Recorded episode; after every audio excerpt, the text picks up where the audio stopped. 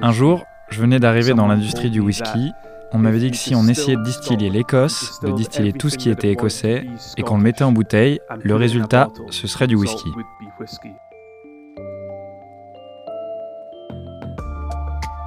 Duga Club Expert vous présente les podcasts Culture Spi, une série originale qui donne la parole aux femmes et aux hommes derrière ces marques de spiritueux et révèle les secrets de leur élaboration.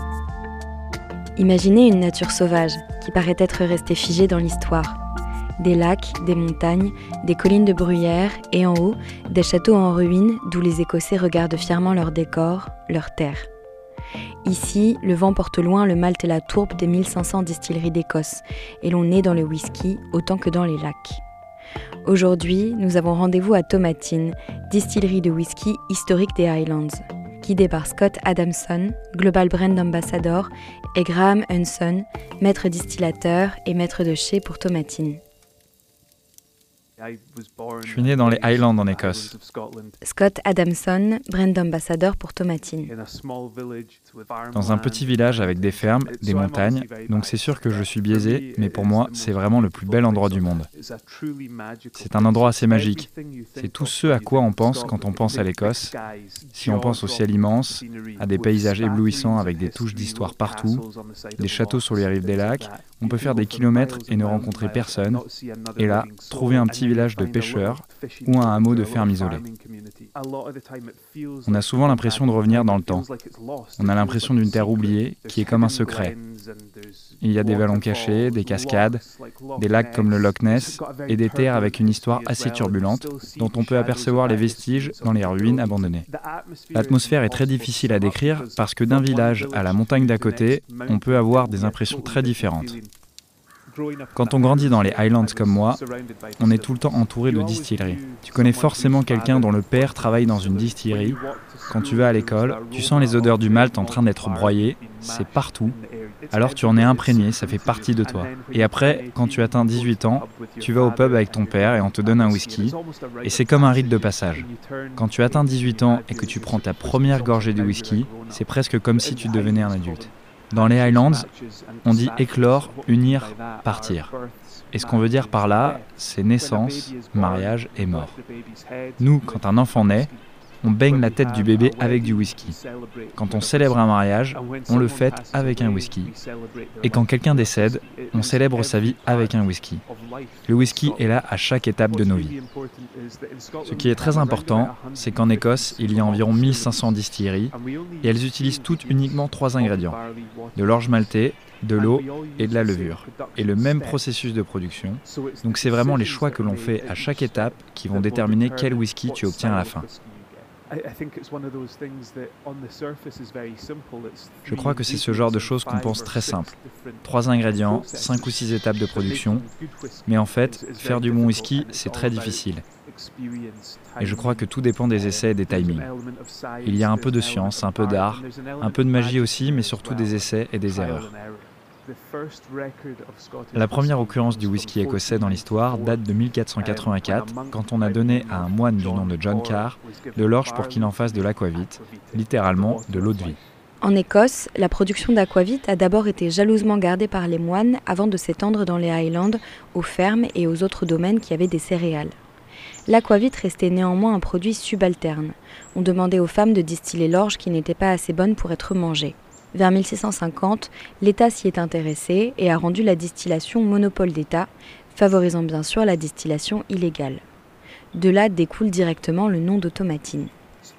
Tomatine, c'est un petit village au sud d'Inverness, et son nom est en gaélique parce qu'en fait la plupart des villages d'Écosse ont un nom gaélique et le nom raconte souvent une histoire et c'est le cas de Tomatine.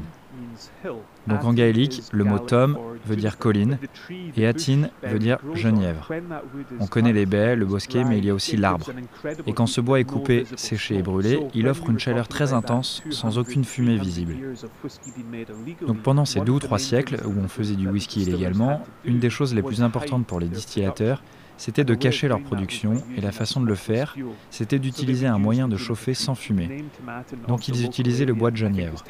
Du coup, le nom tomatine, je pense que c'est une preuve que du whisky était produit dans ce village pendant très longtemps, bien avant qu'il y ait une distillerie. Et en 1897, une voie de chemin de fer a été construite. Donc un homme du coin, John McDougall, c'était quelqu'un qui faisait un peu de tous les commerces, c'était l'épicier, le postier. Il a décidé qu'avec la nouvelle voie de chemin de fer, on pouvait faire du whisky. Après, l'histoire officielle du whisky tomatine commence. John, qui était quand même postier, avait de l'ambition mais peu de notions commerciales. Neuf ans après sa création, en 1906, la distillerie est mise en faillite. Par chance, elle est rachetée par des marchands de vin anglais. Ses propriétaires ont marqué fortement la production en envoyant leur fût de vin à tomatine pour le vieillissement du whisky. De vieux registres gardent encore la trace du passage des fûts de sherry, porto, brandy, de marsala, de madère à travers les années. Au début des années 70, Tomatine était la plus grande distillerie de Malte que le monde n'ait jamais vue, produisant en grande majorité du whisky pour des blends, de Johnny Walkers à Ballantine. Au début des années 80, la consommation de whisky a été moins attractive. Certaines distilleries écossaises qui n'avaient pas su le voir assez vite ont continué à produire et en 1984, Tomatine était à nouveau en faillite. Heureusement, deux distilleries japonaises qui utilisaient le whisky Tomatine dans leur blend sont venues les aider. Tomatine, à nouveau relevé de la faillite, cherche depuis la qualité avant la quantité. Ce qu'on a fait lors des deux dernières décennies, c'est s'éloigner de la quantité pour aller vers la qualité, avec un focus sur notre propre single malt. Et notre précédent directeur m'a dit un jour, j'ai réalisé que si les marques de blend voulaient autant notre whisky, peut-être que le consommateur l'aimerait aussi. Et c'est vraiment ce qui a guidé le développement de Tomatine ces 20 dernières années. En 2016, on a reçu le prix de distillateur écossais de l'année, donc on aime bien dire qu'on est passé d'être le plus gros producteur à être le meilleur. Ce sentiment qu'on a capturé l'essence d'un endroit à un moment donné, on ne peut l'avoir qu'avec un single malt. C'est vraiment à ça qu'on s'attache encore aujourd'hui. Et à travers toute cette histoire, la distillerie est toujours restée la même. Quand on arrive en voiture à la distillerie, la route passe à côté de nos chais. Tout ce qu'on produit à Tomatine est vieilli sur le site, donc on a 13 chais. On dépasse les chais, on passe sous la voie ferrée, et là on arrive devant les maisons des employés, puis on passe sur un petit pont au-dessus du ruisseau Altnafrit, d'où on prend l'eau pour notre whisky. C'est une source d'eau très douce. Et après on arrive dans un genre de cour, où on est entouré de grands bâtiments de production. Je crois que pour moi, toute la beauté de Tomatine, c'est son engagement total envers le whisky. Il n'y a jamais eu cette idée d'avoir un décor de carte postale. La distillerie a été construite avec cette volonté seule de produire du single malt de très haute qualité. Donc parfois, le site peut avoir l'air un peu industriel, mais quand on regarde mieux, on peut voir toutes les couches d'histoire se superposer, voir comment les bâtiments se sont agrandis, se sont rétrécis, et ont été utilisés de manière très différente à travers les époques. Ce qui fait la spécificité de Tomatine aussi, c'est que la grande majorité de ses employés vivent sur le site. Tout cela remonte à 1897 quand John a fondé la distillerie et avait besoin de main-d'œuvre. Autour, les villageois étaient fermiers ou bergers, et pour leur donner envie de travailler avec lui, John leur avait offert le logement. De Troyes à l'époque, il y a aujourd'hui 30 maisons qui abritent les familles des employés tomatines sur le site de la distillerie. Ce qu'on a remarqué, c'est que comme les gens vivent sur le site, ils vont commencer à travailler pour Tomatine jeunes. On leur donne un logement et ils ne partent jamais. Tomatine n'est pas une communauté qu'on a envie de quitter une fois qu'on la connaît. Leurs enfants vont grandir là ils vont commencer à travailler pour la distillerie à leur tour. On a plusieurs personnes qui travaillent à la distillerie aujourd'hui qui sont la deuxième, troisième, quatrième génération à travailler pour Tomatine. Il y a cette merveilleuse transmission des traditions, des savoirs, des façons de faire un single malt tomatine. Et ça s'imprègne partout. Tomatine, ce n'est pas un travail, c'est une façon de vivre. Quand les employés ne travaillent pas, ils passeront pour voir par exemple si la fermentation se passe bien. Si vous parlez à Graham, notre maître distillateur, il vous dira qu'il est un gardien. Il est là pour faire du whisky, mais aussi pour garder ce qui a été produit dans le passé. Allons justement parler à Graham Hunson, maître distillateur et maître de chai pour Tomatine.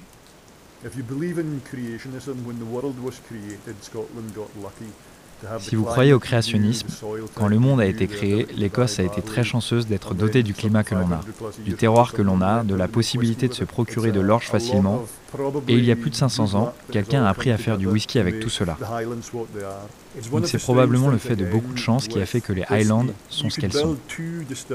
Il y a quelque chose de très étrange avec le whisky. Vous pouvez construire deux distilleries qui sont vraiment identiques, situées à moins d'un kilomètre l'une de l'autre, utiliser précisément la même orge maltée, la même réserve d'eau, le même vieillissement dans les mêmes fûts, et pourtant les whiskies seraient différents. Pour moi, c'est vraiment ça la beauté du whisky. Moi, ce que j'essaie de faire, c'est de transmettre les différentes facettes de Tomatine. Dans la gamme principale, nous avons Tomatine Legacy, c'est notre plus jeune. C'est un spiritueux subtil, léger, délicat, avec beaucoup de notes de vanille et de noix de coco. Après, vous avez notre 12 ans d'âge. Ce que j'essaie de créer avec celui-là, c'est un équilibre. Mais il y a beaucoup d'arômes parce que nous avons des ex-fûts de Bourbon, en première ou seconde utilisation, et des ex-fûts de Sherry. C'est notre recette la plus compliquée et l'idée d'avoir une harmonie parfaite, un très bon équilibre de goût et d'arôme et pas une note qui domine les autres. Pas la vanille, la noix de coco ou cette note de fruits séchés qu'on trouve parfois avec les finishes en fût de sherry. Et après, si vous prenez notre 18 ans d'âge ou notre 36 ans, on a une utilisation encore plus poussée du sherry, avec un caractère encore plus riche, plus dense du whisky, qui le rend parfait pour un spiritueux du soir après le dîner.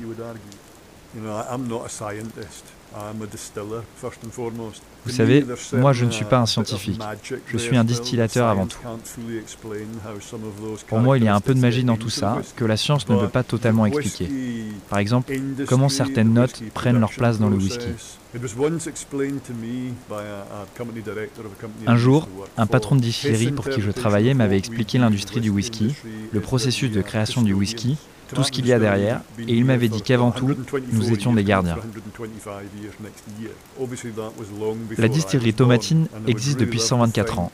On fêtera nos 125 ans l'année prochaine, donc évidemment, elle était là bien avant que je sois né. Et j'espère vraiment qu'elle sera encore là dans 150 ans, bien après ma mort, et peut-être même plus longtemps encore. Nous passons juste dans cette entreprise. Alors je vois comme mon devoir et celui de mes collègues de veiller sur la distillerie du mieux que nous pouvons, de veiller sur le whisky au mieux, pour garantir que toute la production du whisky soit aussi bonne, si ce n'est meilleure que nous l'avons trouvée. Gardien du passé, d'accord. Mais entre tradition et modernité, de quoi parle-t-on exactement? Qu'est-ce qui fait l'essence même du caractère de Tomatine? Je crois que c'est une question importante parce que quand on commence à entrer dans l'univers du whisky et qu'on va à quelques dégustations, on va entendre des gens dire on fait du whisky aujourd'hui exactement comme on le fait depuis des centaines d'années. Ce n'est pas vrai. Ce n'est pas possible. La technologie change, les variétés d'orge changent, les levures changent. Il n'est pas possible de faire aujourd'hui du whisky exactement comme on le faisait il y a 100 ans. Donc nous sommes obligés de changer, mais ça ne veut pas dire qu'on se débarrasse des traditions.